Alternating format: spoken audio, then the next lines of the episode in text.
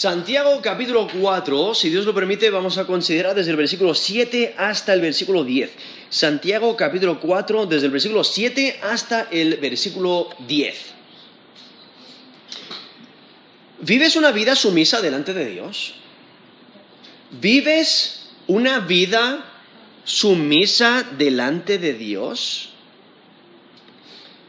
Aquí el texto, Santiago 4, desde el versículo 7 hasta el versículo 10, vemos como eh, nos presenta 10 eh, imperativos, o sea, son mandatos que, que fluyen directamente de la cita que he mencionado en versículo 6. Porque en el versículo 6 dice, pero Él da mayor gracia. Por esto dice, Dios resiste a los soberbios y da gracia a los humildes. Ahora, eso es Santiago 4, versículo 6. Y está citando Proverbios 3, versículo 34. Proverbios 3, 34 dice, ciertamente Él escarnecerá a los escarnecedores y a los humildes dará gracia. O sea, aquellos que se enorgullecen, aquellos que, piensan que pueden solos, aquellos que son autosuficientes, aquellos que, solamente piensan en sí mismos, aquellos que hacen sus planes y quieren que, todo el mundo se quite del medio para que cumplan sus planes, ¿no? Eh, aquellos que oprimen a otros, eh, aquellos que, que se enorgullecen, que piensan que no necesitan a Dios. Aquellos que piensan que pueden solos, pues eh, Dios les deja que hagan las cosas solos, ¿no? O sea, no, les da de su gracia, sino que los resiste. Por eso nos dice, Dios resiste a los soberbios, está en su contra, se opone a ellos. Pero ¿qué es lo que hace a aquellos que se humillan? Les da gracia, les da toda la fuerza que necesitan para cumplir sus requisitos, les, les da la gracia, la cual es suficiente. Eh, Dios da a su pueblo todo lo que necesitan para cumplir sus exigencias. Dios eh, les da su gracia, les da más de lo que más de su gracia de lo que incluso necesitamos. Nos da gracia para, poner en práctica su, su palabra. Nos da gracia para que cumplamos sus requisitos, para hacer lo que Él desea de nosotros. Eh, y nos ayuda. Y aún en medio de las pruebas, o sea, su gracia nos, ayuda a, sobrepasar las pruebas y a pasarlas de una mejor manera, porque nos fortalece, nos ayuda, nos levanta, nos da la fuerza para seguir hacia adelante. Pero la gracia de Dios requiere humildad. Requiere que nos demos cuenta de nuestra necesidad de Él. Requiere que nos humillemos delante de Él y que le, pidamos ayuda y que acudamos a Él.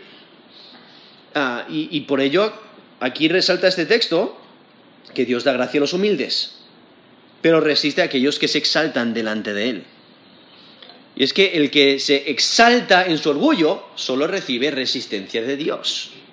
Son los, los, que se humillan, son los que reciben el regalo de la gracia. Entonces Dios da gracia al humilde. Por ello, debemos de humillarnos. Debemos de eh, humillarnos para poder disfrutar de su gracia. Y por ello aquí Santiago presenta este llamado a la humildad. Y la importancia de humillarnos, darnos cuenta de nuestra condición delante de Dios, considerar nuestras vidas, darnos cuenta de nuestro pecado, humillarnos y pedir perdón. O sea, arrepentirnos de nuestros pecados. Realmente es un llamado al arrepentimiento. Y por ello vemos aquí en, el versículo 7, donde empieza con este llamado, dice, someteos pues a Dios. O sea, después que nos han mencionado que Dios da gracia a los humildes, ahora está pidiendo, bueno, realmente es un mandato, no, someteos, es imperativo, someteos pues a Dios, es un llamado a la humildad, un, llamado a la, a la sumisión, y luego termina esta sección, en versículo 10, otra vez con ese llamado a la, a la, humildad, cuando dice, humillaos delante del Señor y Él os exaltará. Está usando un recurso literario que se llama inclusio, donde básicamente eh, son, usa eh, o menciona la misma, la misma idea como en, en, las tapas de un libro, ¿no? Empieza diciendo básicamente someteos o humillaos delante de Dios, y luego tiene más contenido entre medias, y luego la otra etapa, ¿no? La otra etapa del libro donde termina diciendo humillaos. Es para resaltar que nos está pidiendo que nos humillemos delante de Dios. Porque si no nos humillamos delante de Dios, lo único que vamos a recibir es resistencia, no vamos a recibir de su gracia. Necesitamos humillarnos delante de Él. Y por ello aquí, Santiago 4, desde el versículo 7 al 10, dice, someteos pues a Dios, resistid al diablo y huirá de vosotros. Acercaos a Dios y Él se acercará a vosotros. Pecadores, limpiad las manos. Vosotros los de doble de ánimo, los de doble ánimo, purificad vuestros corazones. Afligíos y lamentad y llorad. Vuestra risa se convierta en lloro y vuestro gozo en tristeza. Humillaos delante del Señor y Él os exaltará. Como mencioné, aquí este texto incluye muchos imperativos, muchos mandatos, incluso son diez. Diez mandatos de, de, qué es lo que debemos hacer delante de Dios. O sea, debemos de someternos. Para poder recibir su gracia, debemos de someternos, debemos de humillarnos delante de Él. Ahora, este texto es similar al texto del apóstol Pedro en 1 Pedro 5, del 5 al 9 podemos ver temas similares, donde ahí Pedro también, inspirado por Dios, llama al arrepentimiento. Y nos dice 1 Pedro 5, del 5 al 9, igualmente jóvenes, están sujetos a los ancianos y todos sumisos unos a otros, revestidos de humildad. Porque Dios resiste a los soberbios y da gracia a los humildes. Humillaos, pues, bajo la poderosa mano de Dios, para que los exalte cuando fuere tiempo, echando toda vuestra ansiedad sobre Él, porque Él tiene cuidado de vosotros. Sed sobrios y velad, porque vuestro adversario el diablo, como león rugiente, anda alrededor buscando a quien devorar, el cual resistid firmes en la fe, sabiendo que los mismos padecimientos se van cumpliendo en vuestros hermanos en todo el mundo. Eso es primera de Pedro 5, del 5 al 9. Y podéis notar ese llamado a la, a la humildad, a la sumisión delante de Dios y a la resistencia de Satanás. Porque Satanás, ahí nos menciona en 1 Pedro 5, versículo 8, que él es nuestro adversario y es como un león rugiente que busca a quien devorar. Entonces por eso hay que resistirle. Y eso es lo maravilloso de este texto aquí en Santiago 4, porque vemos que podemos resistirle, no nuestra fuerza, sino la fuerza que Dios nos da, la gracia que Él nos da, podemos resistir los ataques, eh, podemos resistir las acechanzas de Satanás. Y por ello aquí empieza el texto, aquí en Santiago 4, versículo 7, dice, someteos pues a Dios. Ahora, esa idea de someterse requiere que nos coloquemos debajo de su, de su señorío.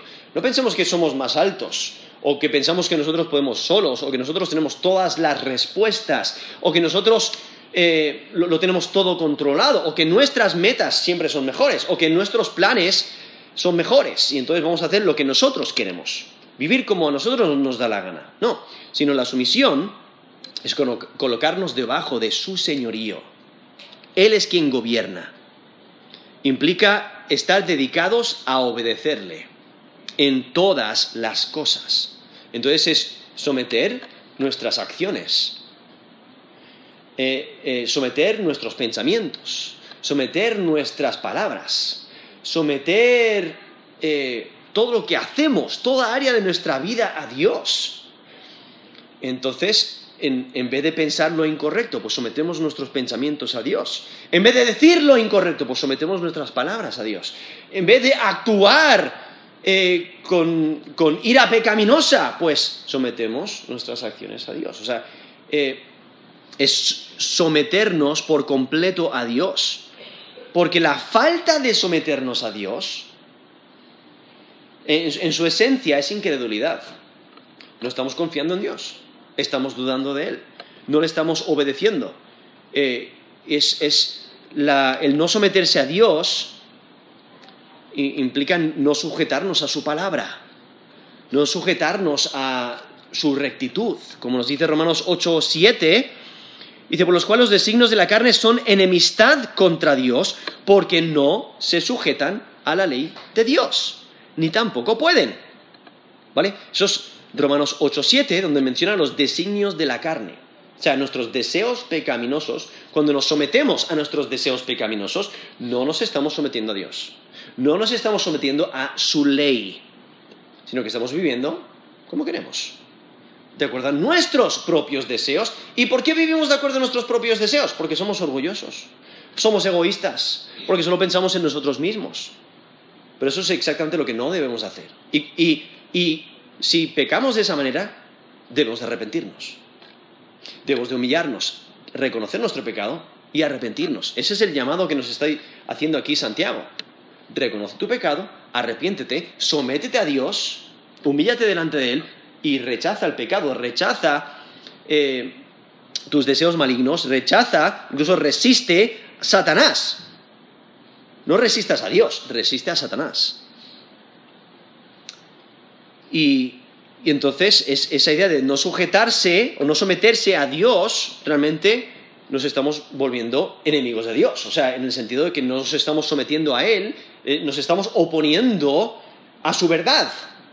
Nos estamos oponiendo a la justicia, a la rectitud. Incluso en Romanos 10, 3, dice, porque ignorando la justicia de Dios y procurando establecer la suya propia, se han perdón, no se han sujetado a la justicia de Dios. Son Romanos 10, versículo 3. Está describiendo personas que están intentando justificarse a sí mismos y entonces no se sujetan, no se someten a la justicia de Dios, no hacen lo que es recto delante de Dios. Eh, piensan que se pueden justificar a sí mismos eh, y, por ello no necesitan eh, que Dios les justifique, no necesitan que eh, eh, la rectitud porque ellos son el estándar de la rectitud. Pero por ello, eh, esta importancia de reconocer somos pecadores, necesitamos a Dios, necesitamos someternos delante de Dios, someter todo, someter nuestros deseos pecaminosos a Dios, someter nuestras vidas. Es que someterse bajo la autoridad de Dios significa que rehusamos someternos a la autoridad de Satanás. Por eso aquí Santiago 4.7 dice, someteos pues a Dios, resistir al diablo. O sea, cuando nos sometemos a Dios, ese es el primer paso a resistir el diablo. Porque si no nos sometemos a Dios, pues entonces Satanás ya tiene, ya tiene un pie dentro de la puerta. Él, él ya, tiene, ya, nos tiene amarrados o atados, ¿no? Ya, ya, tiene, ya nos tiene sujetados para, para llevarnos a donde, a donde Él quiere, ¿no? Porque no nos estamos sometiendo a Dios. Pero por eso el primer paso de resistir al diablo es someternos a Dios. Es que resistir a Satanás es oponerse a Él, estar en su contra, es combatir contra Él.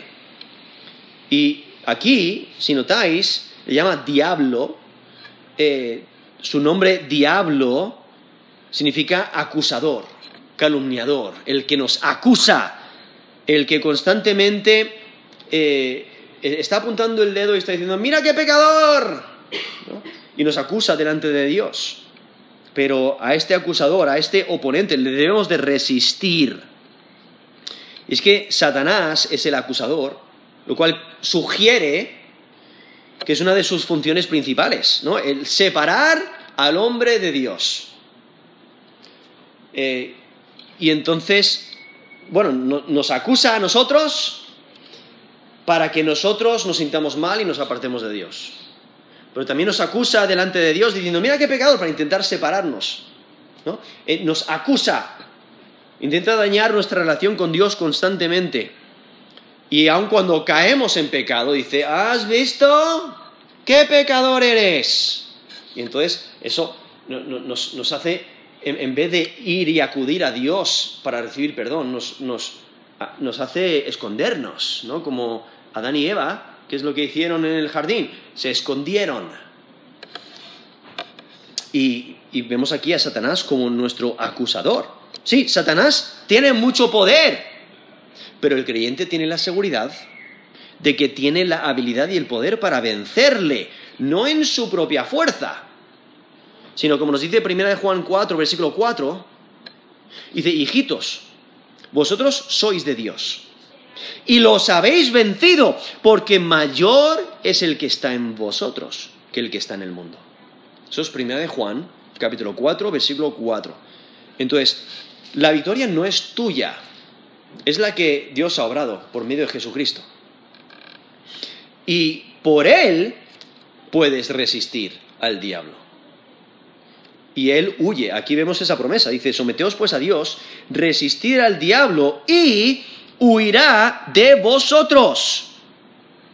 Pero para poder eh, tener e, e, ese poder, tener esa, gracia, ¿qué es lo primero que tienes que hacer? Humillarte, someterte. ¿No? Por eso nos menciona el versículo 6, Dios resiste a los soberbios y da gracia a los humildes. Por eso, someteos pues a Dios. Hay que someterse delante de Dios.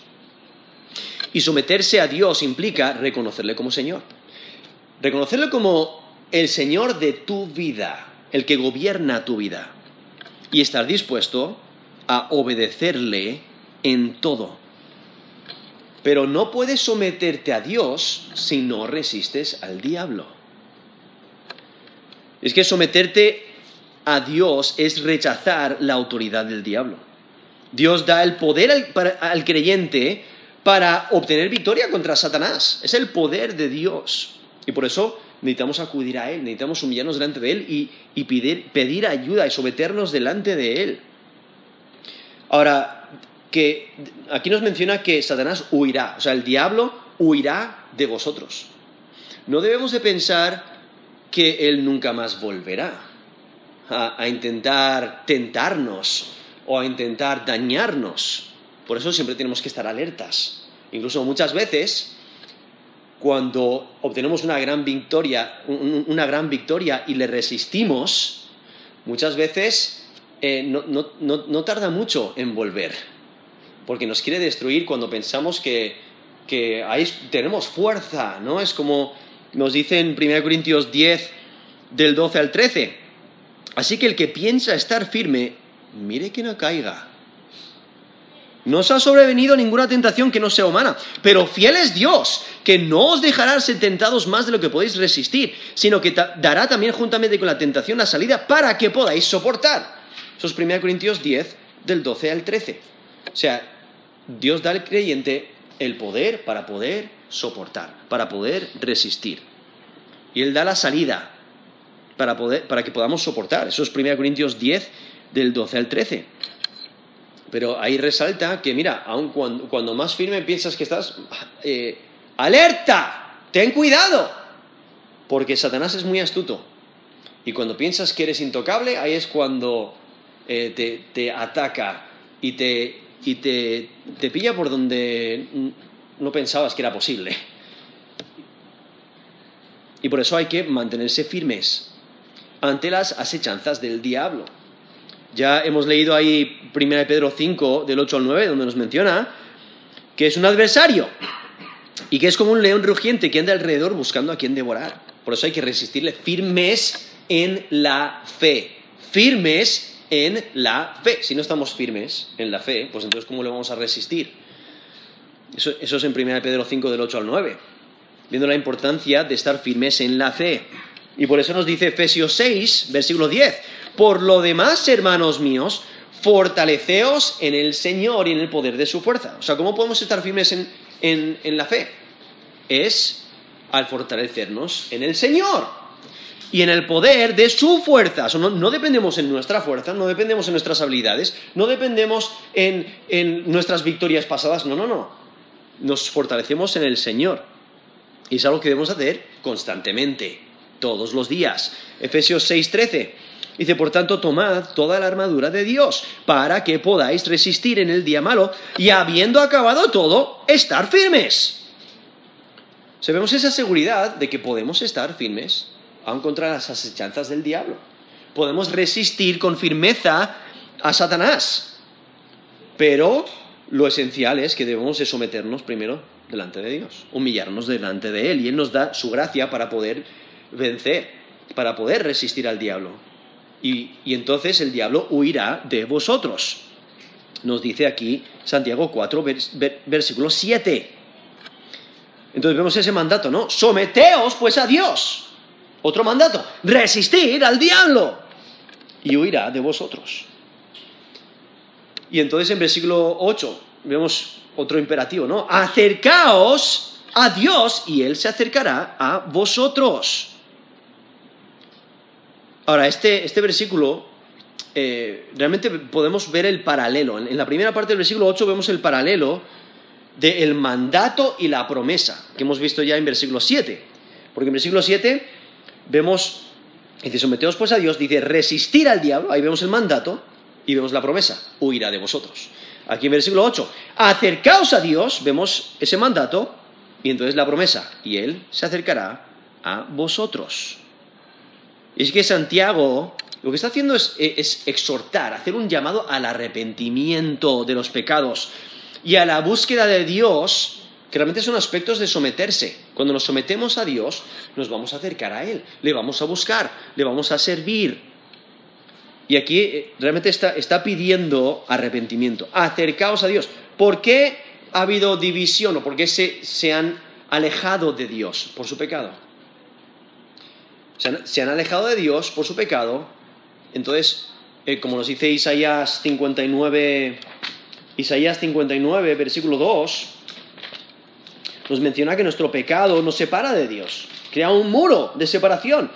Isaías 59, 2 pero vuestras iniquidades han hecho división entre vosotros y vuestro Dios, y vuestros pecados han hecho ocultar de vosotros su rostro para no oír. Entonces el pecado nos separa de Dios. Crea distancia entre nosotros y Dios. Eso es Isaías 59, versículo 2. Entonces por ello vemos este llamado al arrepentimiento. Acercaos a Dios. Acercaos a Dios. Y aquí está hablando de la restauración del creyente no está hablando de la salvación de un impío, eh, porque aquí está hablando a los creyentes.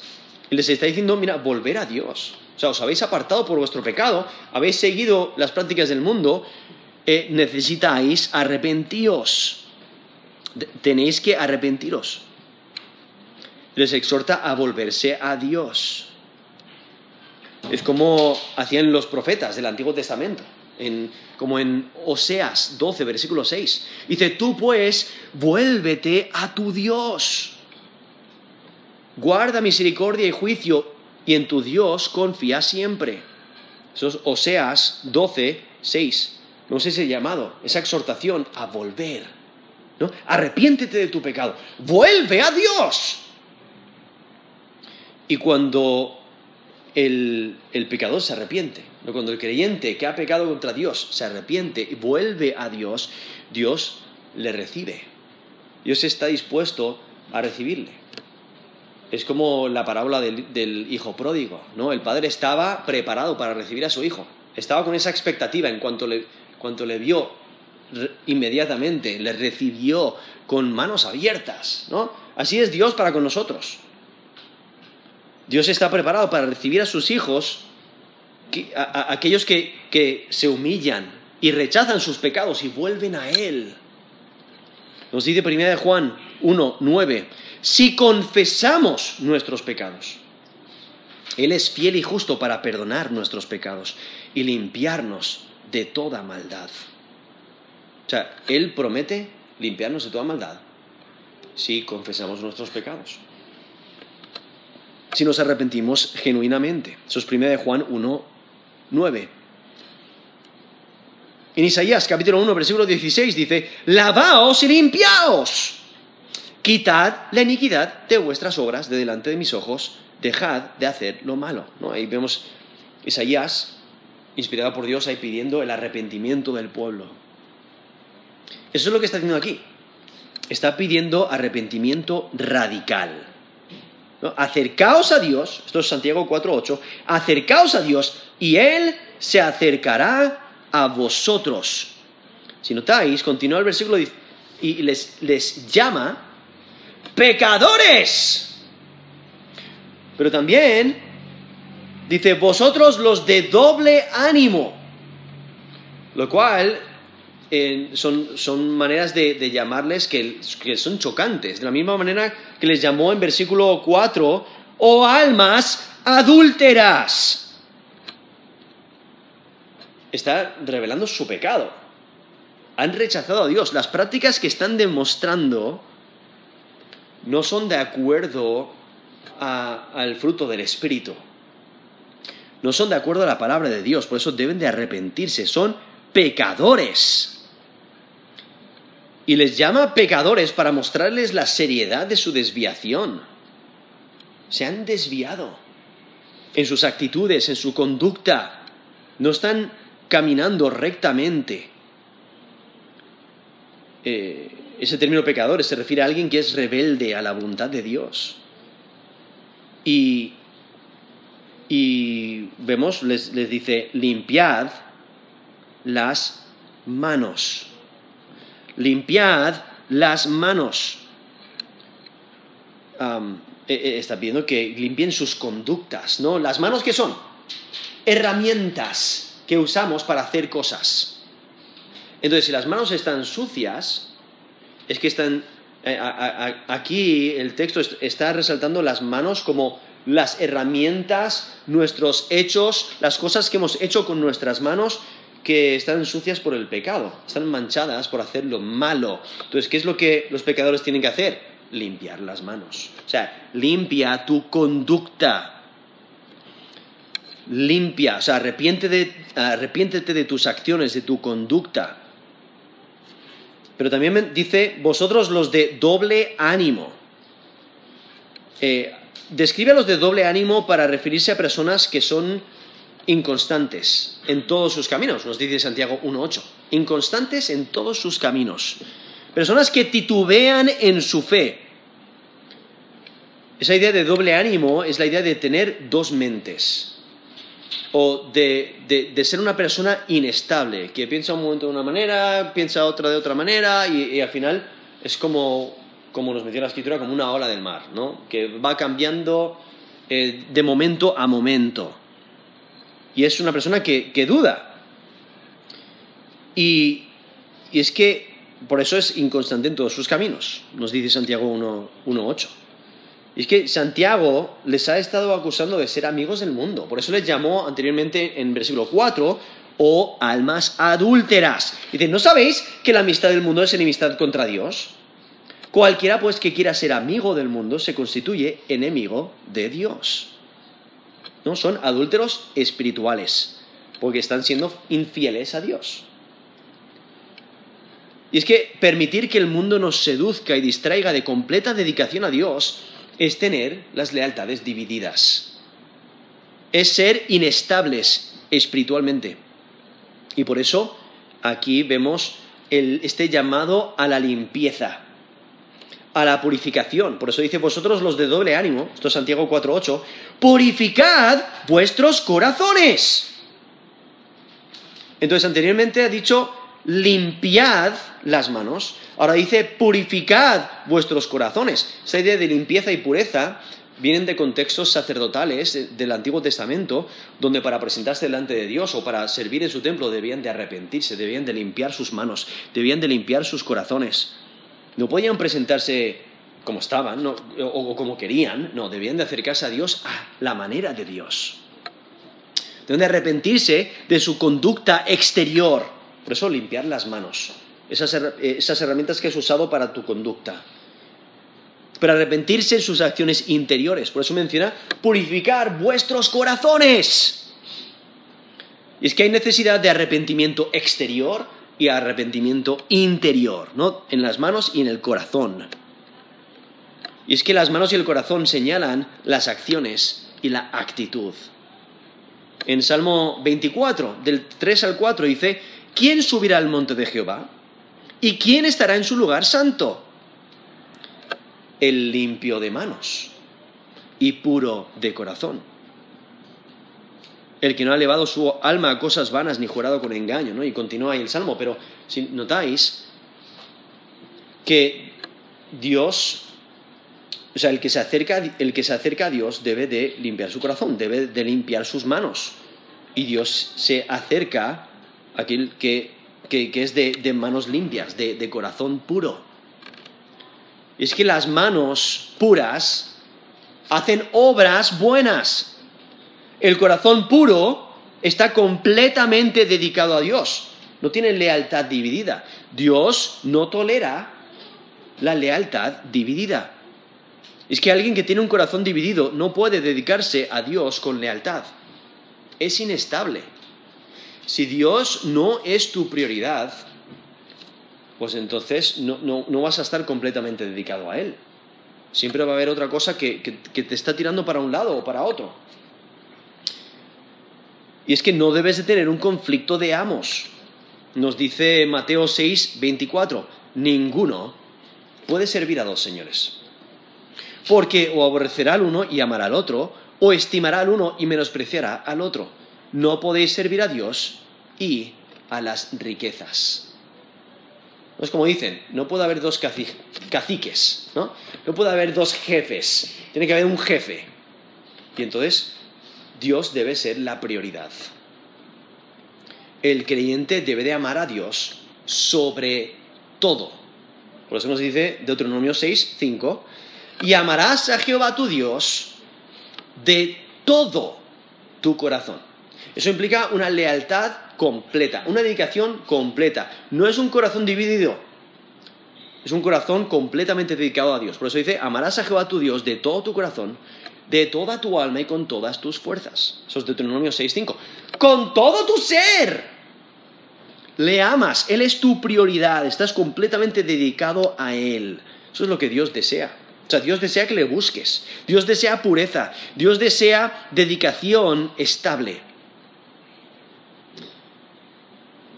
Y aquel que no está dispuesto a purificarse y a limpiarse, no está dispuesto a apartarse de la contaminación del pecado, la, contaminación del mundo, no está buscando a Dios de todo corazón. Aquel que no se quiere apartar del mundo no está amando a Dios sobre todas las cosas.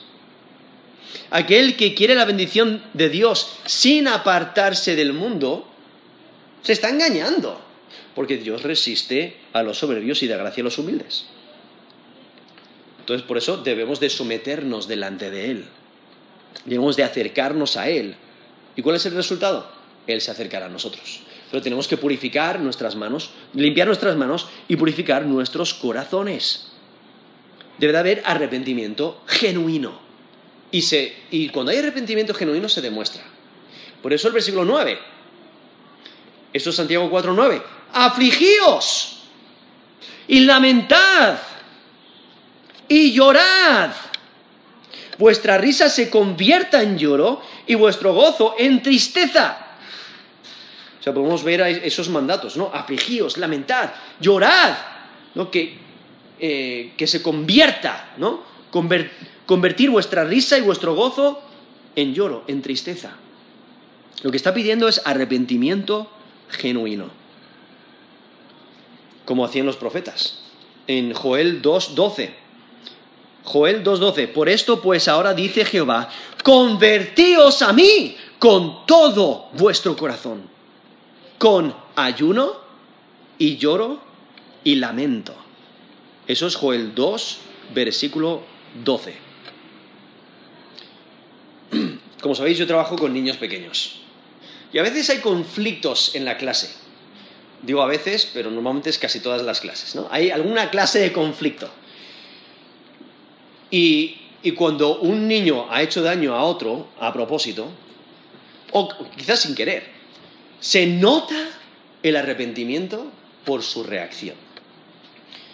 Algunos, algunos niños se ponen blancos. Otros niños empiezan a llorar. Realmente están arrepentidos. Se nota en su cuerpo que se sienten muy mal por lo que han hecho. Que se dan cuenta de que se han pasado de la raya, o que realmente les han hecho daño, o que eh, han, hecho lo malo. ¿no? Se dan cuenta y se, y se nota.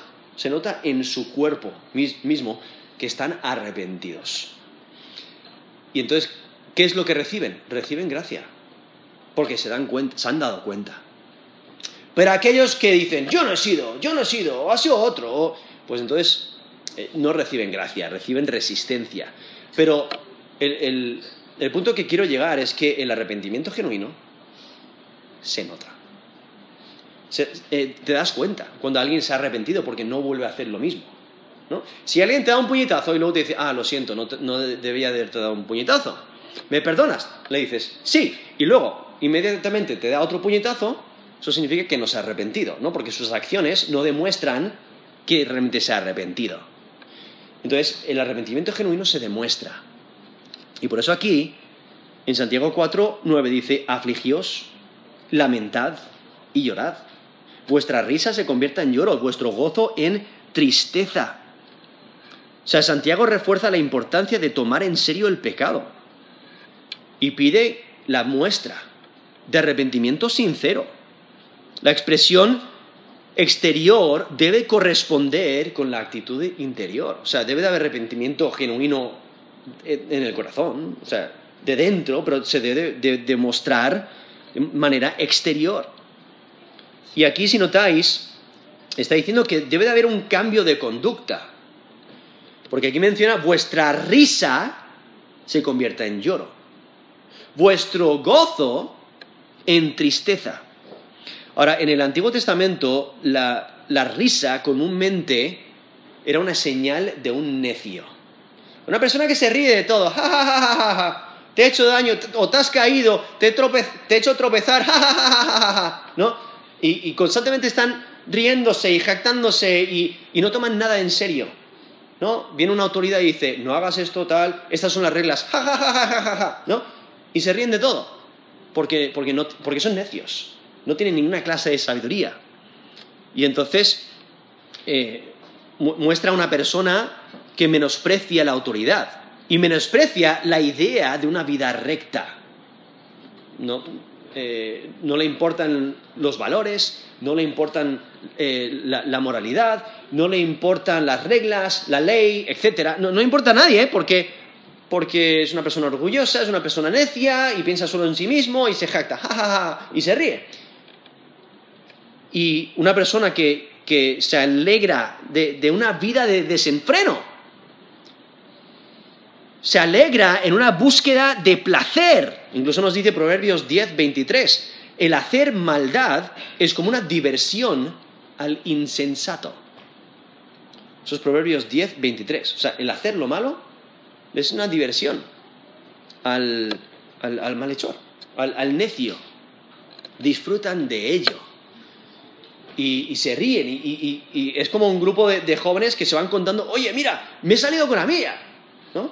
Eh, he hecho trampas en un examen y no han pillado. O, oye, has visto, le, he robado la cartera a esa mujer y no se ha dado cuenta. O has visto, y, se jactan, ¡Ja, ja, wow qué bien! ¿no? Y, se ríen, eh, muestran su necedad. Y entonces, aquí lo que Santiago está diciendo, mira, esa jactancia, ese gozo, esa, risa por haber hecho lo malo, abandonarla.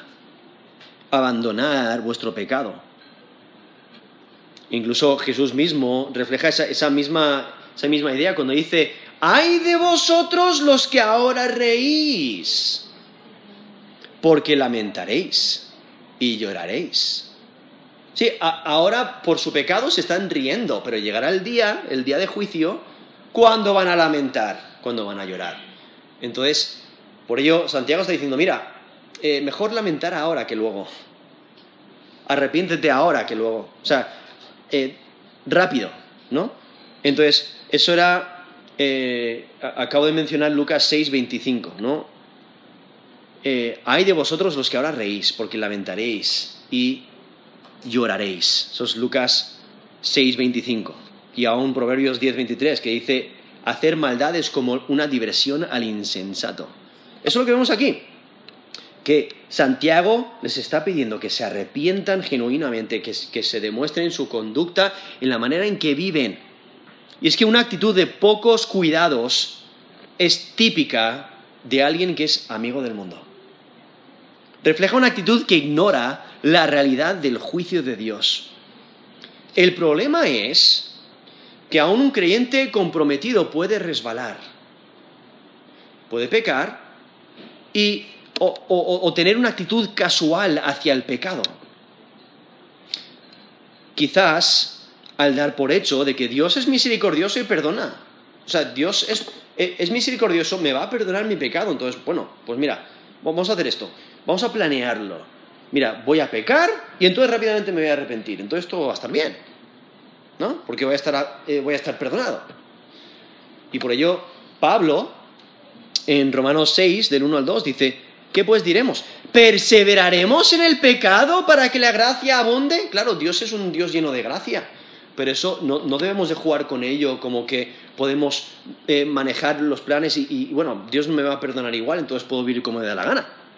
Por eso en Romanos 6, 2, el apóstol Pablo dice, en ninguna manera, porque los que hemos muerto al pecado, ¿cómo viviremos aún en él? Eso es Romanos 6, del 1 al 2. Y es que Santiago, aquí inspirado por Dios, deja claro que es necesario ver el pecado por lo que es. ¿no? Es una violación de la relación con Dios. El pecado es infracción de la ley. Nos dice primera de Juan 3, 4. Todo aquel que comete pecado infringe también la ley, pues el pecado es infracción de la ley. Eso es primera de Juan 3, 4. O sea, pecar es romper la ley de Dios. Y debemos darnos cuenta de la seriedad de eso. Porque muchas veces no, no lo tomamos en serio. No tomamos en serio de que cuando tenemos una mala actitud, estamos rompiendo la ley de Dios o cuando hacemos una mala acción o decimos una mala palabra, eh, una palabra fuera del lugar o eh, eh, tenemos un mal pensamiento, etc. Estamos pecando contra Dios. Estamos rompiendo la ley de Dios. Debemos de ver la seriedad de nuestro pecado. Y es que el gozo verdadero viene cuando afrontamos nuestro pecado, cuando nos humillamos, cuando nos arrepentimos y experimentamos el perdón de Dios. Ahí es cuando viene el gozo verdadero. Y por eso debemos de considerar nuestro corazón, escudriñar nuestro corazón con la palabra de Dios, preparar nuestro corazón para servir a Dios. Debemos de arrepentirnos genuinamente, humillarnos. Por eso termina aquí el texto en versículo 10 diciendo, humillaos delante del Señor y Él os exaltará. No, empieza de la misma manera, o sea, termina de la misma manera con la que empezó. No hay que someterse, hay que humillarse delante de Dios.